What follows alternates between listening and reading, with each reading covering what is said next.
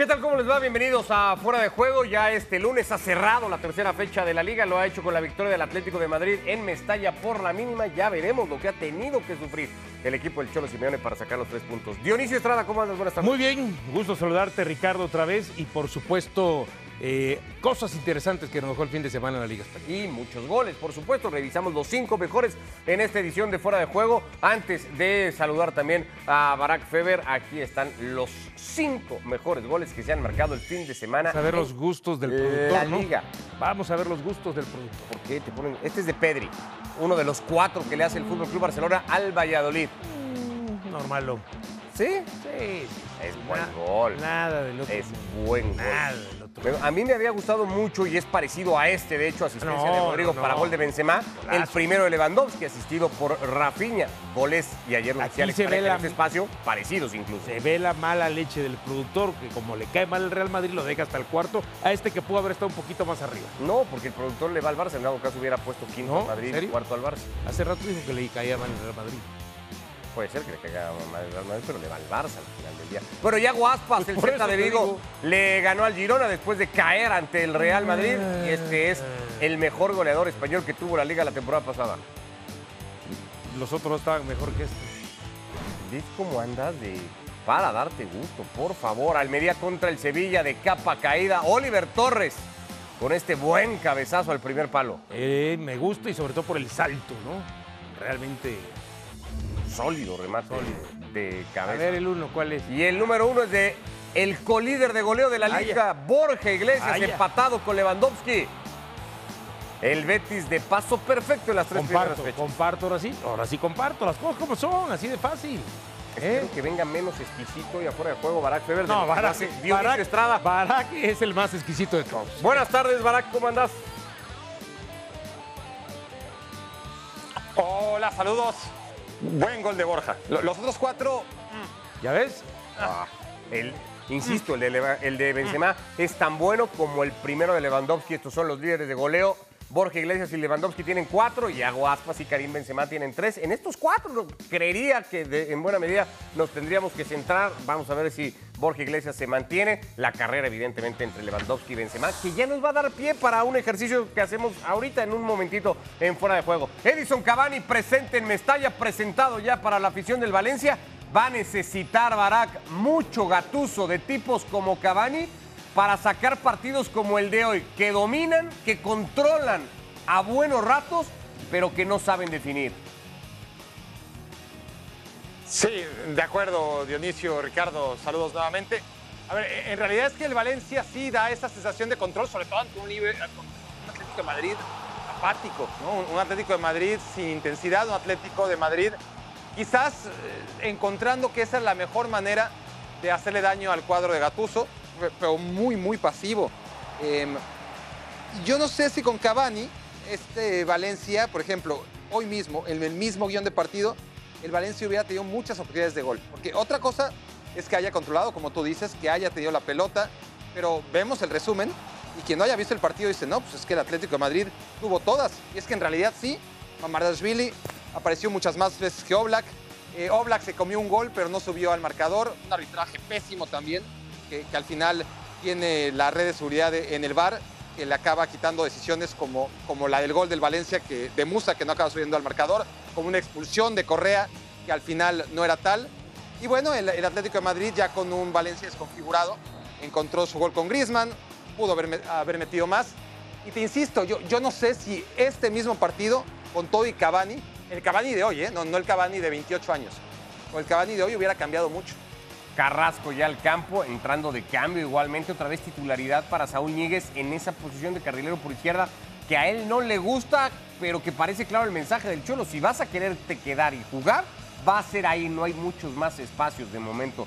Para Ñíguez lo gana el Atlético de Madrid, que venía de perder en casa contra el Villarreal. Estos son los números de Antoine Griezmann en liga y a los equipos que más le marca ya son 11 tantos al conjunto. El Valencia que parece que se va a tener que quedar en ese rol de suplente, ¿no? Morata y Joao Félix hoy son claramente la apuesta del Cholo. Sí, imagínate, ¿no? Un futbolista que fue campeón del mundo hace poco más de cuatro años. Eh, que sabemos todo el mundo el talento que tiene, pero que en este momento tanto Morata como Joao Félix ahí están. Y es más, hay que recordar cómo arranca este Atlético de Madrid la temporada anterior, siendo Correa justamente su hombre referente y que parecía que eh, empezaba a meter goles y después sobre la misma marcha el propio Cholo Simeone empezó a priorizar a otros, ¿no? Entonces, este, sí, eh, hoy es Joao Félix, hoy es Morata y hoy tiene Grisman que comer banca este, previo o antes del arranque de la Copa del Mundo. no sé cuánto condicionaría la suplencia de Griezmann e, ese pago que tiene que, o al que está obligado el Atlético de Madrid para el Barcelona de 40 millones,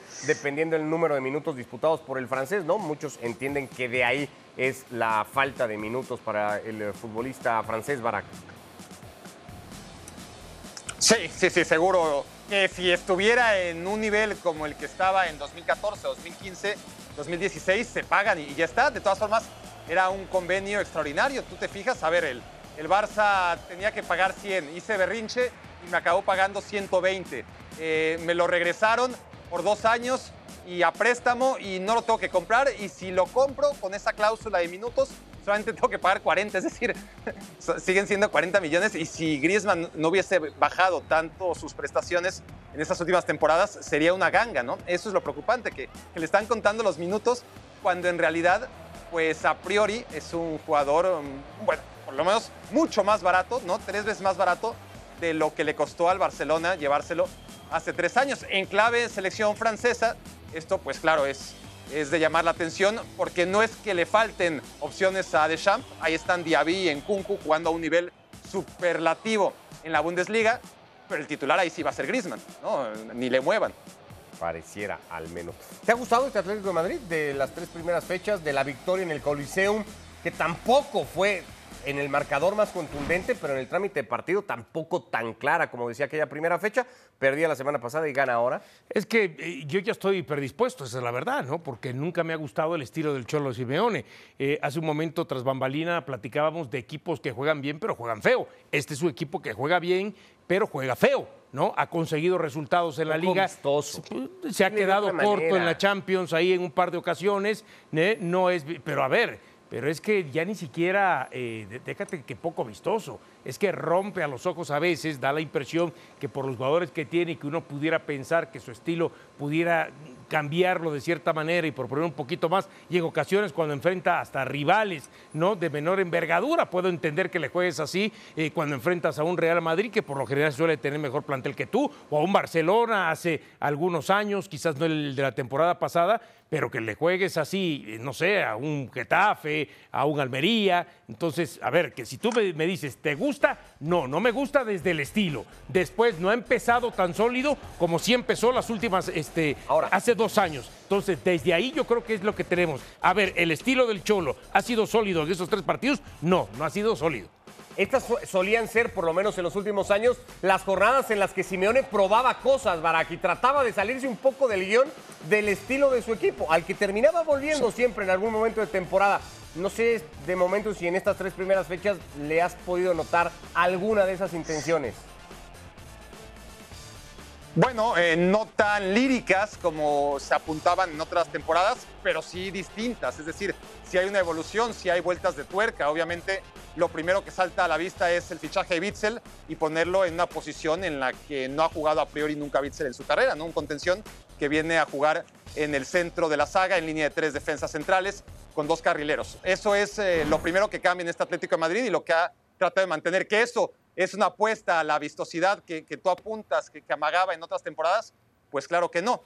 Pero también hay que decir que, depende de los muñecos que ponga en esa formación, podemos ver a un Atlético más vistoso o no. Hoy, ante la urgencia de un resultado que no estaba saliendo, y no solamente el resultado, sino que el juego realmente era muy malo, entra, ya lo apuntas como extremo izquierdo, o por, el carril izquierdo, mejor dicho, un extremo como Ferreira Carrasco, en lugar de un Saúl que está totalmente apagado y, que no quiere ni le gusta ni sabe jugar en esa posición y mucho menos con la velocidad que requiere un carrilero izquierdo que, aspires tú que llegue a banda y cambian las cosas. Y no solo eso, sino que después saca a Condogbia y a, y a De Paul porque jugó con, un, con tres mediocampistas, con Coque, con Condogbia y con De Paul, mete en esas posiciones a Lemar y a Griezmann y, y siendo el mismo dibujo táctico, un 5-3-2, el equipo es mucho más ofensivo, ¿no? Porque depende no de dónde estén las piezas colocadas en el pizarrón, sino de quiénes son estos.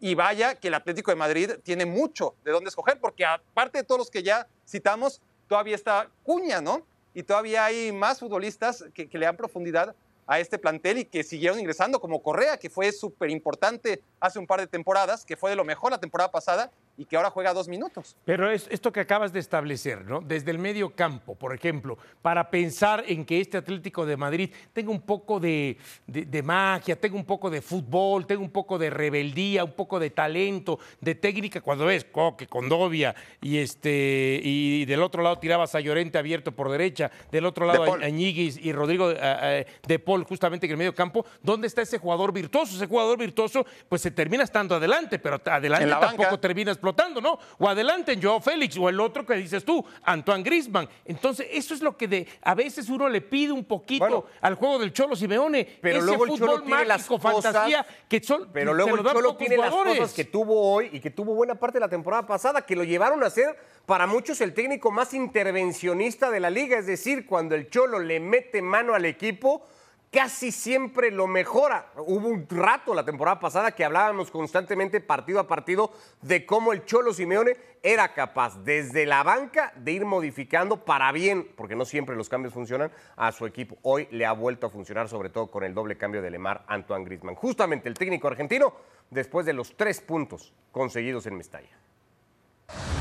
estadio maravilloso, con una gente que siempre está con el equipo un equipo que tiene, el Valencia un equipo que tiene un paso importante, un juego bastante ágil y dinámico. Creo que está representando las características de su entrenador. Mm. Y así todo, la verdad que no hubo tantas situaciones de gol para ellos, pero sí controlaron posiblemente más el partido. Nosotros tuvimos más situaciones de gol que lo que controlamos el partido. Y en el pudimos haber acomodado con la de Morata en el final. Después vino el gol, después vino la de Carrasco, después vino la de Griezmann y nos quedamos en ese partido 1 a 0 que nos llena de alegría porque necesitábamos una victoria como esta. Yo creo que enseguida entendieron de lo que necesitaba el partido, una dinámica que no estábamos teniendo hasta ese momento y ya sea de la recuperación de la pelota y desde el juego, logramos ya estar un poco más tranquilos dentro del partido porque no lo estábamos controlando. Apareció el gol, creo que ya convivimos con otro partido donde nos sentíamos más cómodos y que se veía que si habríamos tenido un poquito más de acierto, podríamos haber eh, resuelto antes. Nos quedamos ahí mismo en Mestalla, era Rodrigo Fáez el que platicaba con el Cholo Simeone y es Rodri también el que se suma a esta edición de Fuera de Juego para tener, Rodri, las impresiones y lo que ha dejado esta victoria del Atlético de Madrid. Otros tres puntos más, ya son seis para los del Atlético de Madrid de los primeros nueve disputados. ¿Qué tal? ¿Cómo estamos desde Mestalla, donde hoy aquí precisamente el Atlético de Madrid ha conseguido una victoria muy trabajada, una victoria muy complicada. Ganar en Mestalla nunca es fácil, da igual que sea con Gatuso o con quien sea y sobre todo el punto de la temporada, en un partido en el que el Valencia fue de más a menos y en el que el Atlético de Madrid supo esperar muy bien a su rival y sobre todo supo esperar el momento clave, que fue ese doble intercambio entre Griezmann y Tomás Lemar cuando los dos entran al terreno de juego y cuando los dos precisamente roban la pelota y consiguen marcar ese gol que fue el único a la postre del partido partido en esa victoria del Atlético de Madrid, con unas decisiones arbitrales que ha habido de todo, sobre todo condicionadas en la primera parte con ese gol anulado al Valencia después del trayazo espectacular de Yunus Musa, un golazo que todo el mundo celebró y que luego por una falta, por un derribo al inicio de la jugada, se anuló por parte del árbitro de la contienda. También luego, en la, misma, como quien dice, tramo de partido, el Valencia vio cómo se le perdonaba la tarjeta roja directa por ser último defensor a Terry Correia, así que hubo de todo para todos los equipos y sobre todo la Ley de Madrid que supo esperar más posesión, más llegada del Valencia, más ocasiones de gol en este caso para un Atlético de Madrid que sale victorioso, que hemos visto otra vez muy bien a nivel defensivo, consigue su segunda victoria con su segunda portería cero y sobre todo con gente que aún así va entrando poco a poco en el terreno de juego, en el engranaje Simeone y que también va pidiendo paso, sobre todo los cambios que vimos en esta segunda parte. Gente como por ejemplo Griezmann, como Tomás Lemar, como Mateus Cuña, que como siempre deja cositas y detalles, es un hombre que merece seguramente muchos minutos y los tendrá a lo largo de la temporada. Y vamos a ver qué pasa con el Atlético de Madrid, porque todavía faltan unos días para el cierre del mercado y cualquier cosa puede pasar. ¿eh? Recordemos las últimas eh, ventanas del mercado de verano, donde a última hora el Atleti parece que siempre suelta algún jugador importante. ¿Será este año? No lo sé, pero habrá que esperar seguramente hasta el jueves. Hasta entonces, aquí tres puntos importantísimos y el equipo ya de vuelta a Madrid pensando en este próximo fin de semana. Gracias, Rodri. Hasta Mestalla. Más de uno tendrá en la cabeza todavía si en las últimas 48 horas el tema Cristiano, Griezmann o algo termina por dar un giro y puede terminar en el Metropolitano o si de eso ya nos podemos ir olvidando. Dejamos al Atlético de Madrid su victoria hoy sobre el Valencia. Nos metemos a un tema que va a marcar la temporada entera. Benzema y Lewandowski.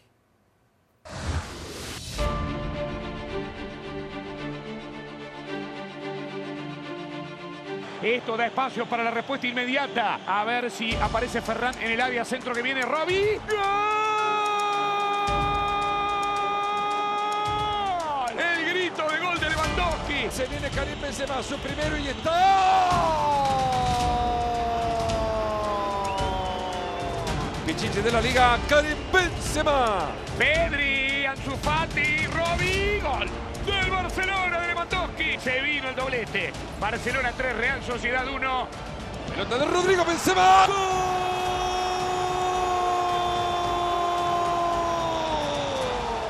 Pichichi juega en el Real Madrid de Karim Benzema.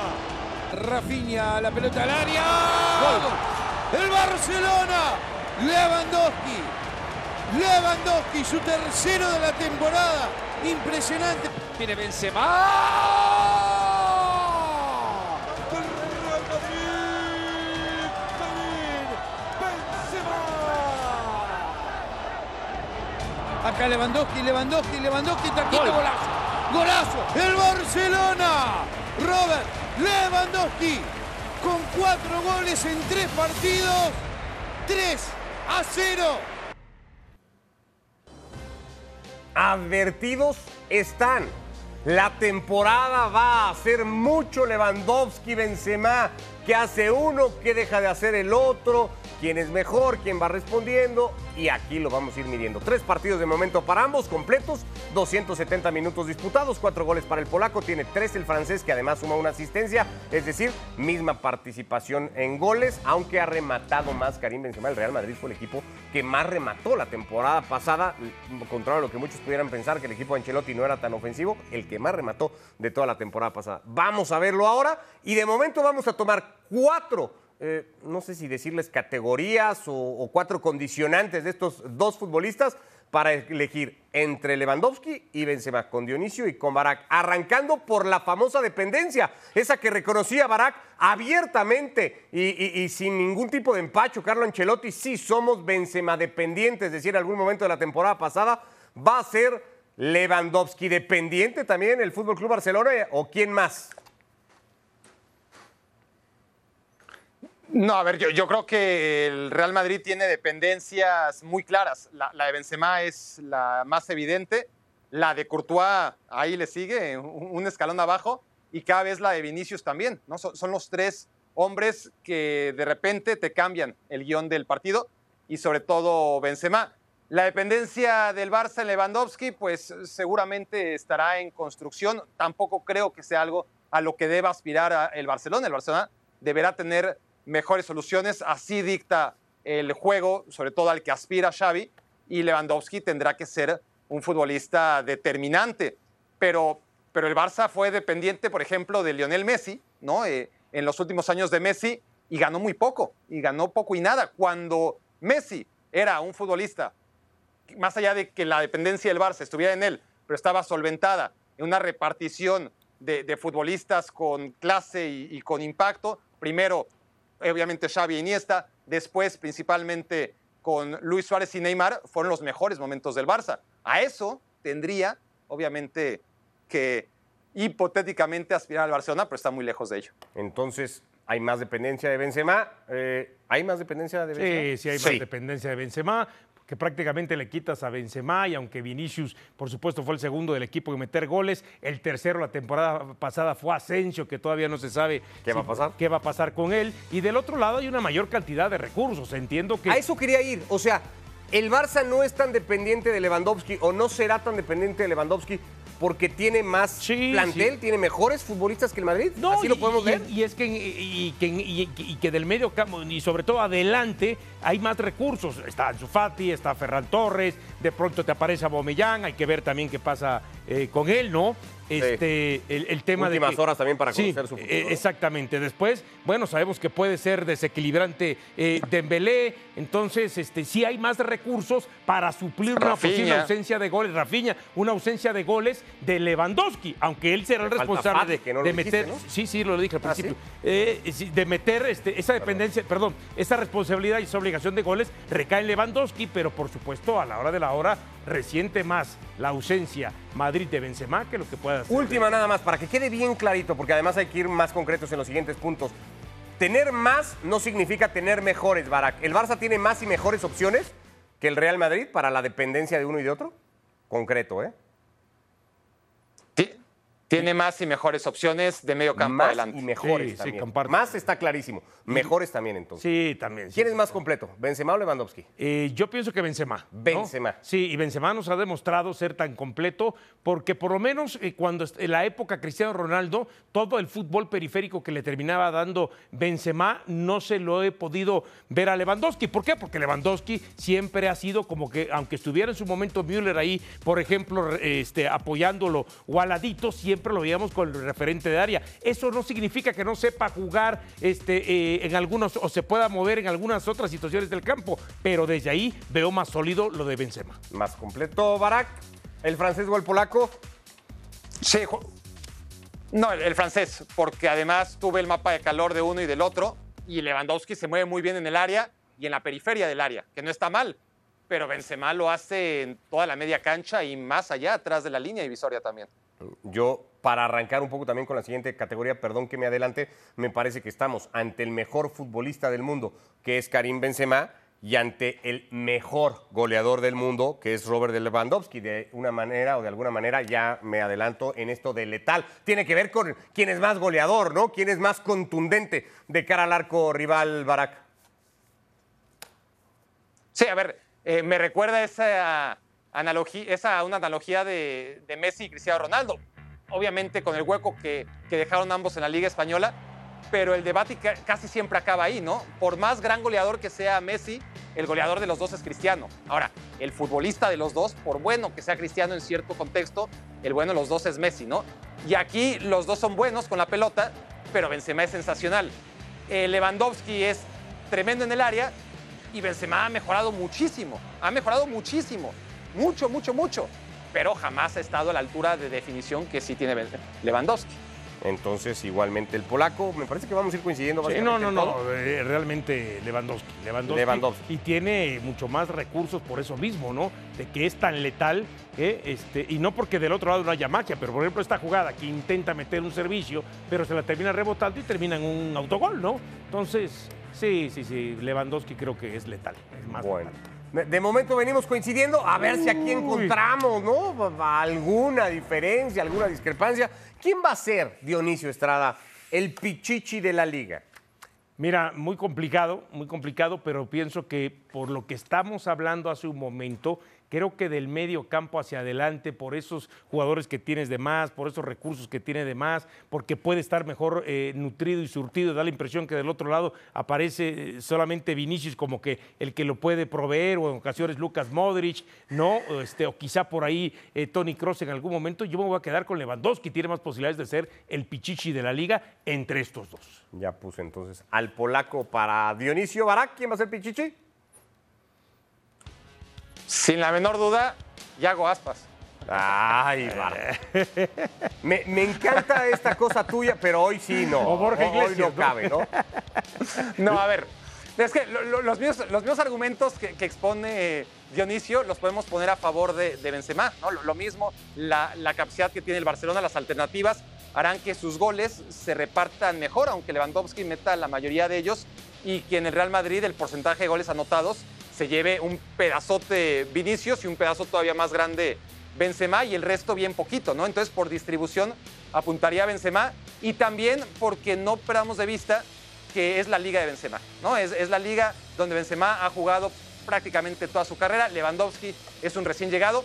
Si fuera el otro contexto en el que Benzema estuviese llegando al Dortmund, pues solamente Lewandowski partiría como favorito, ¿no? Pero no hay que perder de vista que por bueno que sea Lewandowski, por rápido que se haya aclimatado, esta es la liga de Benzema.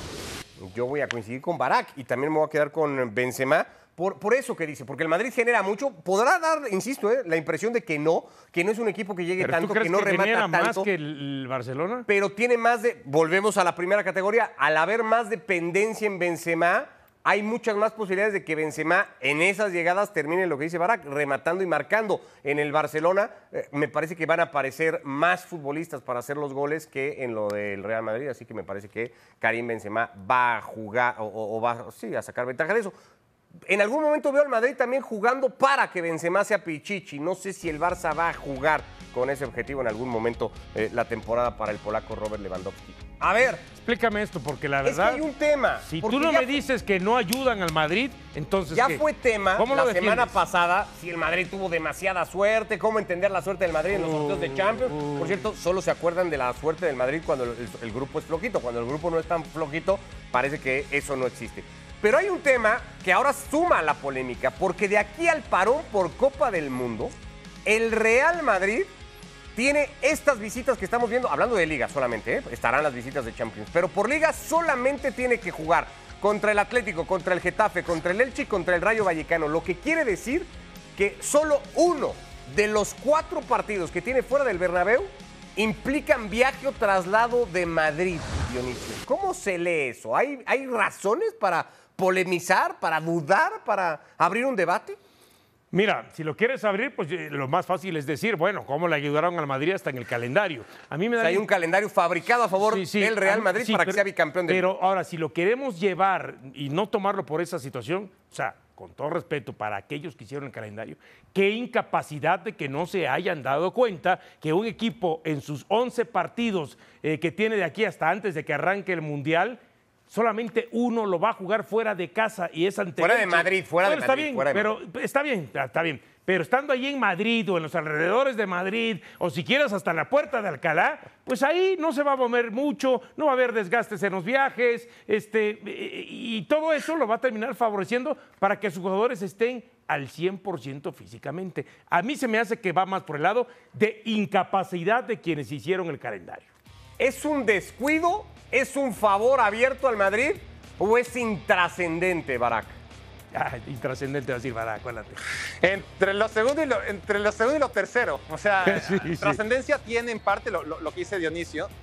Pero, pero no, a ver, a, a Ahora, final de tiene cuentas, mucho morbo, Estamos ¿eh? hablando de un equipo que.